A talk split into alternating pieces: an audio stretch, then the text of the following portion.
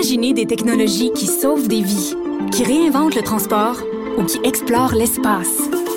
L'École de technologie supérieure en conçoit depuis 50 ans. 50 ans. Imaginez la suite.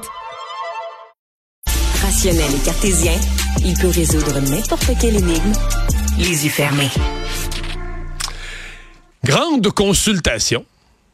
On fait un petit brin d'histoire. En avril dernier, le gouvernement de la CAQ avait enterré le projet de tunnel Québec-Lévis. Et puis, au lendemain de l'élection partielle, de la défaite euh, crève-cœur dans Jean Talon, M. Legault a dit, ben, j'entends le message de la population. Et ce projet-là, ce projet-là, les gens y tenaient, on va le ressusciter et il avait annoncé une consultation. À l'époque, c'était bien flou, mais là, on en sait un petit peu plus sur la consultation. En fait, on en sait pas mal plus. Elle est en ligne. C'est apparu ce matin.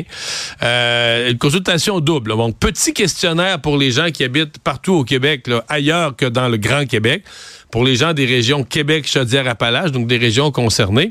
Un questionnaire un peu plus euh, costaud, là, sur vos habitudes, le transport en commun, les routes, la congestion, etc. Euh, donc, euh, qui permet aux gens à la fois de, de, décrire ce qu'ils vivent et de se projeter dans ce qu'ils voudraient connaître. Est-ce que cette consultation est utile? À date, il y a quand même un certain nombre de sceptiques. Angèle Pinault-Lemieux, coordonnatrice de la coalition Non au troisième lien, est avec nous. Bonjour. Bonjour. Bon, et comment vous avez trouvé ça comme questionnaire?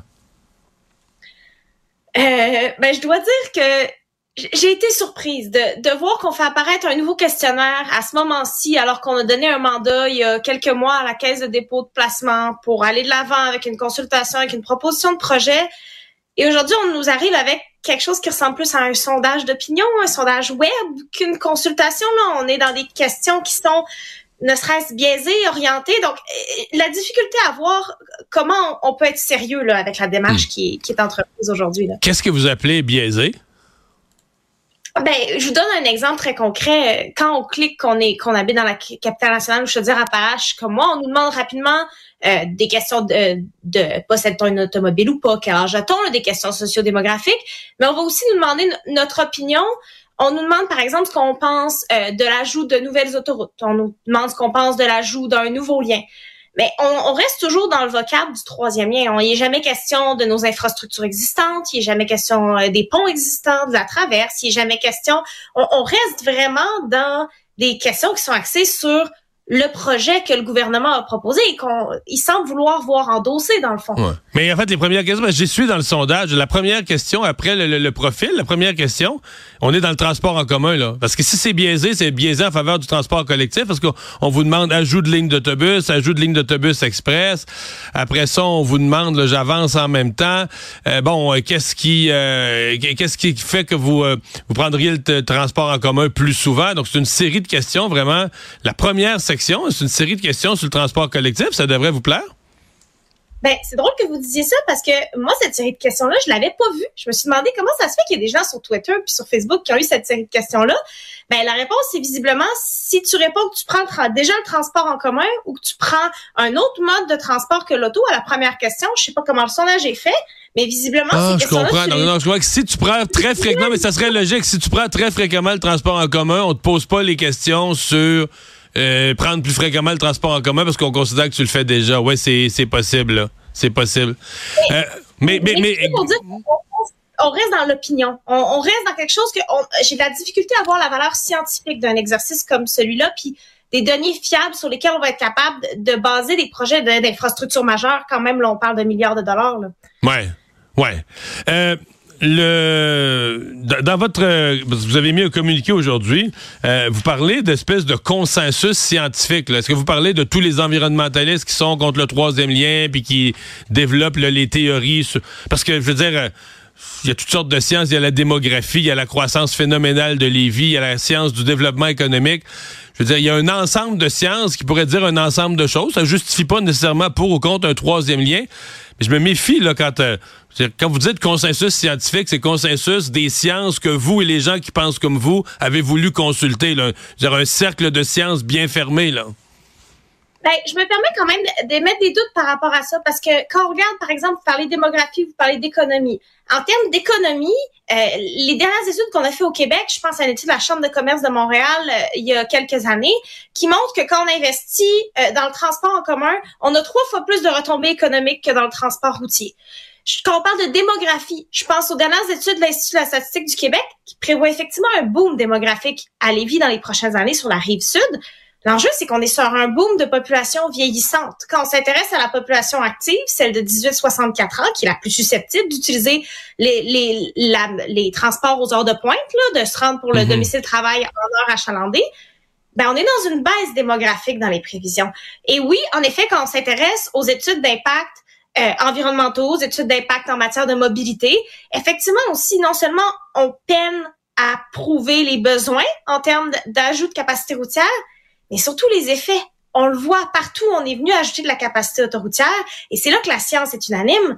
Partout dans le monde, autant au Québec qu'à l'international, quand on vient ajouter de la capacité routière, on ne règle pas les enjeux de congestion. Donc, c'est aussi ça pour moi l'enjeu avec le sondage aujourd'hui.